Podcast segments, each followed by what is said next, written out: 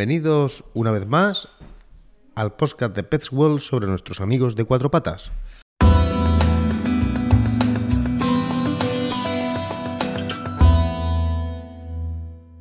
Vamos a comenzar este nuevo ciclo de podcast con un tema muy presente en nuestra vida diaria con nuestras mascotas, que es la geriatría canina. Y digo muy presente ahora, en estos tiempos, porque si echamos la vista atrás, probablemente hace pues solo 50 o 60 años, o incluso menos, hace 40 o 30 años, las mascotas no vivían tanto como viven ahora. Y eh, esto es así debido, probablemente, a que nuestras mascotas viven más tiempo que nunca debido a la atención veterinaria de alta calidad y a la nutrición. En la actualidad sabemos que la edad no es una enfermedad, solo conlleva un deterioro, un desgaste de los sistemas orgánicos. Por otra parte, es lógico, no vamos a funcionar de igual manera cuando tenemos 18 años que cuando tenemos 70. Esto cualquiera puede comprobarlo, puede constatarlo en primera persona que es así. Dicho así, pudiera parecer que no es por tanto para preocuparse tanto por demasiado por este deterioro normal o fisiológico que ocurre de forma natural.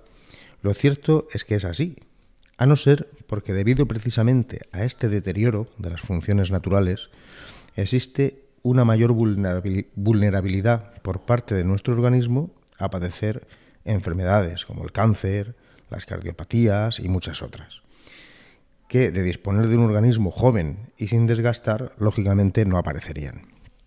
Bien, muchos estudios han demostrado que son las razas de mayor tamaño las menos longevas.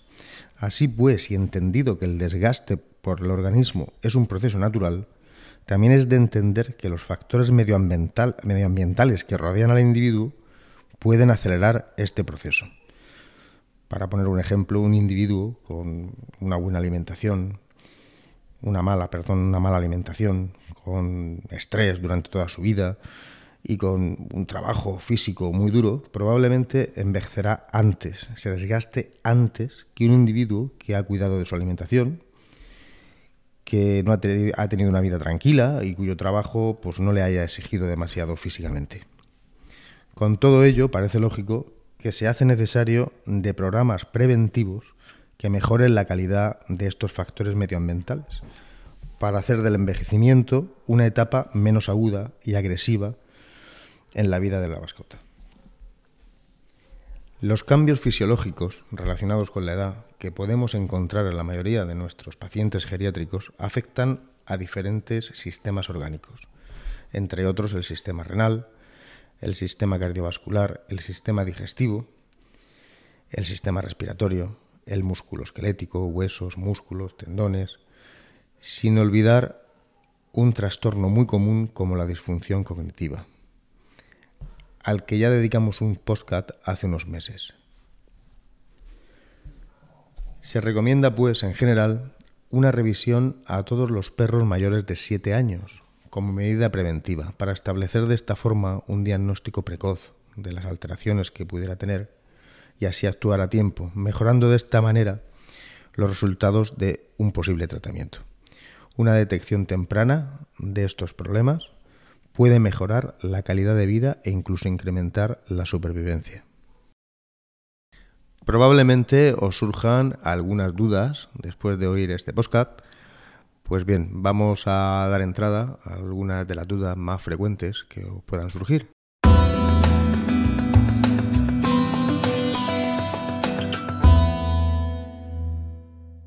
¿A qué edad a mi perro se le puede considerar viejo? Eh, depende del perro, depende de la raza, del tamaño. Un perro eh, envejece antes que otro. Los perros, diversos estudios, numerosos estudios ya han constatado que cuanto más grande la raza sea, una raza grande, el perro envejece más temprano. Por regla general, perros gigantes, pues a partir de los 7 años ya se les puede considerar perros geriátricos. Hay pues determinadas razas que aún no siendo gigantes, pero genéticamente envejecen muy pronto, como puede ser el boxer. Un boxer, pues es muy raro observar boxers de 10 años. Eh, boxers de 8 o 9 años ya son muy viejos, animales muy, muy, muy viejos. Las razas pequeñitas y cuanto más pequeñitas, pues más longevidad, más, más esperanza de vida tienen. Hay una regla eh, general, a modo práctico, aunque puede variar, que para perros pequeñitos, perros medianos, pues aproximadamente los dos primeros años de su vida suelen ser mm, trasladados a la vida humana 25 años. A partir de ahí se les sumaría cada año cuatro años. De manera que, pues, si un perro pequeñito tiene 10 años, pues los dos primeros sean 25, más mm, cuatro años por año, pues serían ocho años más, 32. 25 más 32, si la cabeza no me falla, pues son eh, 55, ¿puede ser? 57. 57 años para un perro pequeñito, mediano.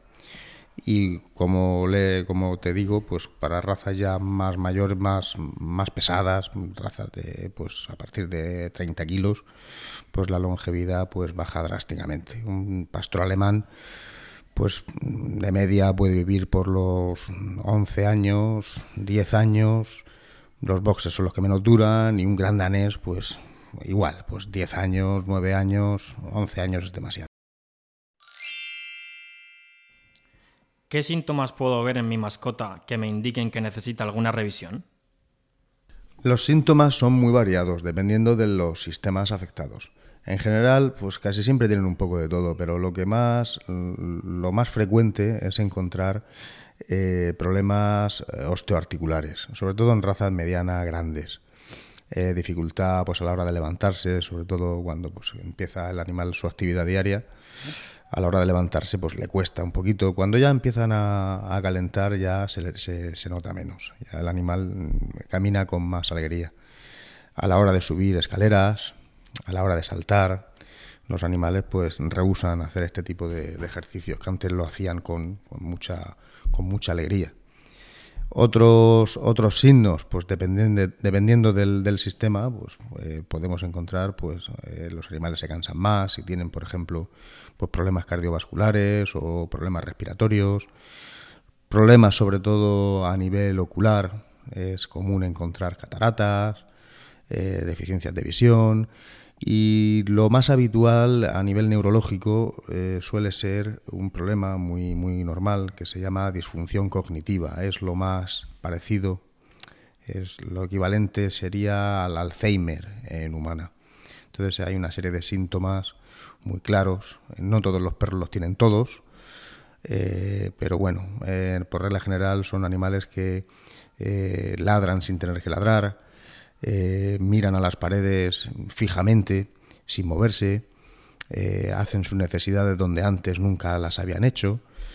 Hay algunos que se pueden volver más agresivos, a veces lo achacamos con que el animal es más gruñón porque es más mayor, pero mm, muchas veces esconden un problema de disfunción cognitiva. ¿Sería conveniente algún tipo de alimentación específica para una mascota anciana? Eh, me alegro de que me hagas esa pregunta. Mucha gente eh, piensa, muchos propietarios piensan que efectivamente a su perro, cuando se hace mayor, eh, necesita de una alimentación especial.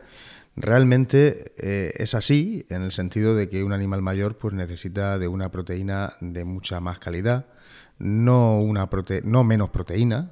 Ellos necesitan la misma proteína que puede necesitar un animal pues un adulto, un adulto joven, pero mm, de mejor calidad, si puede ser. También es verdad que cuando el animal es mayor, si hemos diagnosticado pues algún problema orgánico, ya sea de tipo renal, ya sea de tipo osteoartritis, pues evidentemente pues necesitará una alimentación mucho más específica. Ya no solamente el que tenga una proteína de más calidad, sino una alimentación ya eh, dirigida a solventar los problemas renales, eh, problemas cardiovasculares o problemas musculoesqueléticos que tenga el animal. Bueno, pues dicho esto, nos despedimos hasta el nuevo podcast. Intentaremos que sea lo más pronto posible y cualquier duda que tengáis podéis dejarla en nuestro apartado de contacto de nuestra página web o en nuestras redes sociales. Gracias.